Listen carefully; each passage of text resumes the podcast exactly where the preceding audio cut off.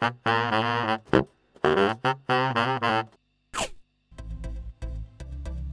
んにちは佐藤です。えー、今日はですね夏目漱石の「ガラス戸のうち」という作品があるんですけれども、えー、この作品の中から、えー、夏目漱石が自分の書斎に座って、えまあ、そこから見える庭ですね、え庭を眺めて、えそこから見える風景を、え描写した、え書き留めていった、まあ、そのような場面があるんですね、えそこの場面がですね非常に読んでいると、え夏目漱石らしい素晴らしい文章で、え表現されていて、えそして非常に美しい日本語だなと、えー、美しい言葉だなと、えー、まあ、そのように感じる場面がありましたので、えー、今回は皆さんにそこをですね、えまあ、お届けしてみたいと、え少し朗読させていただこうと思いますので、えよろしくお願いします。それでは早速読んでみたいと思います。えこちらですね。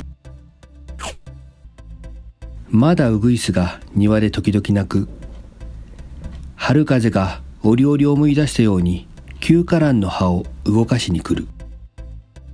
猫がどこかで痛く噛まれたこめかみを日にさらして暖かそうに眠っている。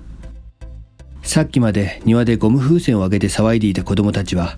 みんな連れ立って活動写真へ行ってしまった。家も心もひっそりとしたうちに私はガラス戸を開け放って静かな春の光に包まれながらうっとりとこの子を書き終わるのである。そうした後で私はちょっと肘を曲げてこの縁側に一眠り眠るつもりである。はい、えー、いかがだったでしょうか、えー、ウグイスの声が聞こえてくる、えー、そして、えー、先ほどまで庭で、えー、子供たちが遊んでいたんだけれどもその遊んでいる声が聞こえたんだけれども、えー、みんな出かけてしまってひっそりとした、えー、時間が、えー、やってきたと。えー、春の風が吹いて、えー、庭の草木を揺らしてそして、えー、春の暖かい光が差し込んできて、えうっとりとした気持ちで、え原稿を今書き終えたんだよと。えそして、えこれからねちょっと、え昼寝でもしようかなと、まあ、そのようなことを描写している、えー、読んでいると、えー、自分もその漱石の書斎に座っているかのような、えー、漱石が、え感じている見えている、え五感を通して感じたことを、え見事に描写して、え美しい日本語で、え書き上げた、えまあ、素晴らしい、え場面だと思いましたので、え今回皆さんに、え紹介させていただきました。はい、えー、そしてこのガラスのうちという作品なんですけれども、えー、こちらはですね、大正5年に、えー、発表された作品になります。えー、夏目漱石が亡くなったのが大正6年ということになりますから、えー、こちらが、えー、夏目漱石最後の随筆集と、えー、いうことになります。えー、つまりですね、夏目漱石が亡くなる1年ちょっと前ですね、えー、1年ちょっと前に、えー、漱石が書いた、えー、身の回りのことであったり、考えたことであったり、え、また自分の過去の、え、話題ですね、まあ、そのようなことを、えまあ、この「ガラスのうち」という作品の中に書き留めてあるんですけれども、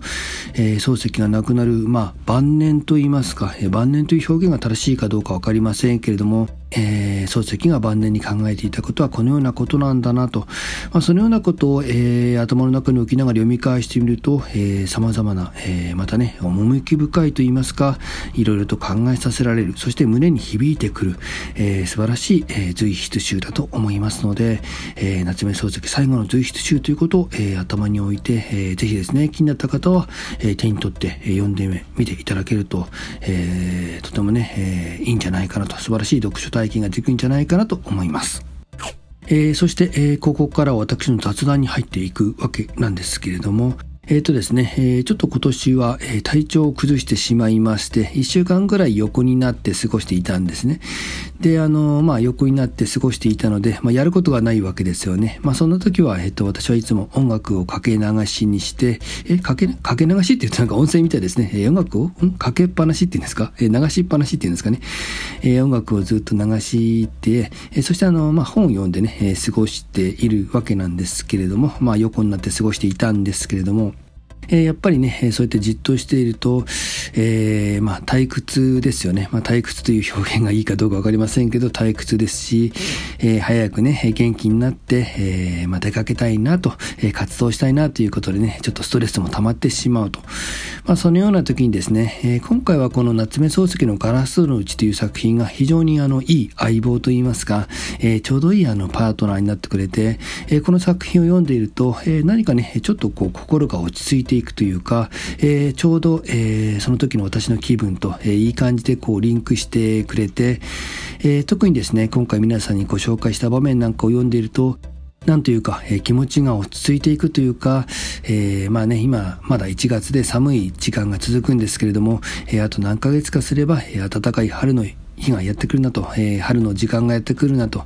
えー、春になったら、えー、今度はね、えまあ、今年は少しは、えいろんなところに、え行けるんじゃないかなと。えっ、と、私はあの、あの、インドア派というか、えずっと家の中にいるような印象があるかと思うんですけれども、実は結構アウトドア派の方で、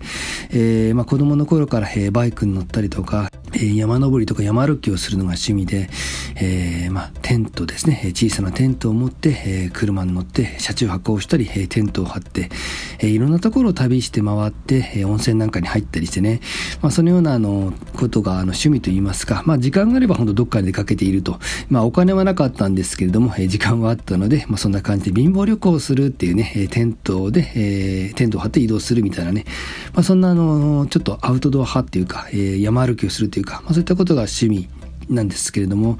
えー、まあそんな感じで、えー、どちらかというとじっとしてるのが苦手なものですから、えー、なんというか、えー、早くね、春になったら、えーえー、まあ、最近はですね、どうしても行動制限があって、えー、自分が住んでる街から外にね、なかなか出れない状況が続いたんですけれども、えー、今年は、えまあ、いろんなところに行けるといいなと、えいろんなところに行って、いろんな場所に行って、いろんなものを見て、えそしてね、え温泉なんかも入ったりして、山なんかも、え歩いたりして、えいろんなところに行けたらいいなと、まあ、そんな一年にしたいなと思います。えそんな一年が来るといいなと思います。え皆さんもですね、えー、ぜひ、えまあ、心豊かに、えいろんなところに行って、いろんな体験ができる、まあ、そんな一年になったらいいなと、え心から願っております。えまあ、そんな感じでね、えちょっと体調を崩してしまったんですけれども、えその時読んだ、え本の中で、えこのガラスのうちという作品がちょうど、えー、まあ、私の心にぴったりきまして、えー、ぜひですね、これは皆さんにも紹介したいと思いますので、えー、今回朗読させていただきました。えー、なんかね、ちょっと気になった方はぜひ、えー、作品の方を手に取っていただきまして、えー、読んでみてください。えー、そして何か新しい発見とか面白い部分がありましたら、えー、ぜひ教えてください。えー、このチャンネルはですね、このような感じで文学作品を通して考えるヒントや、えー、文豪に関するエピソードなんかを紹介しています。よろしければ、えー、チャンネル登録といいねボタンを押していただきまして、一緒になって盛り上げていただければ嬉しく思います。えー、今回は夏目漱石のガラスのうちという作品を紹介させていただきました。今回の内容はこれで終了です。ありがとうございました。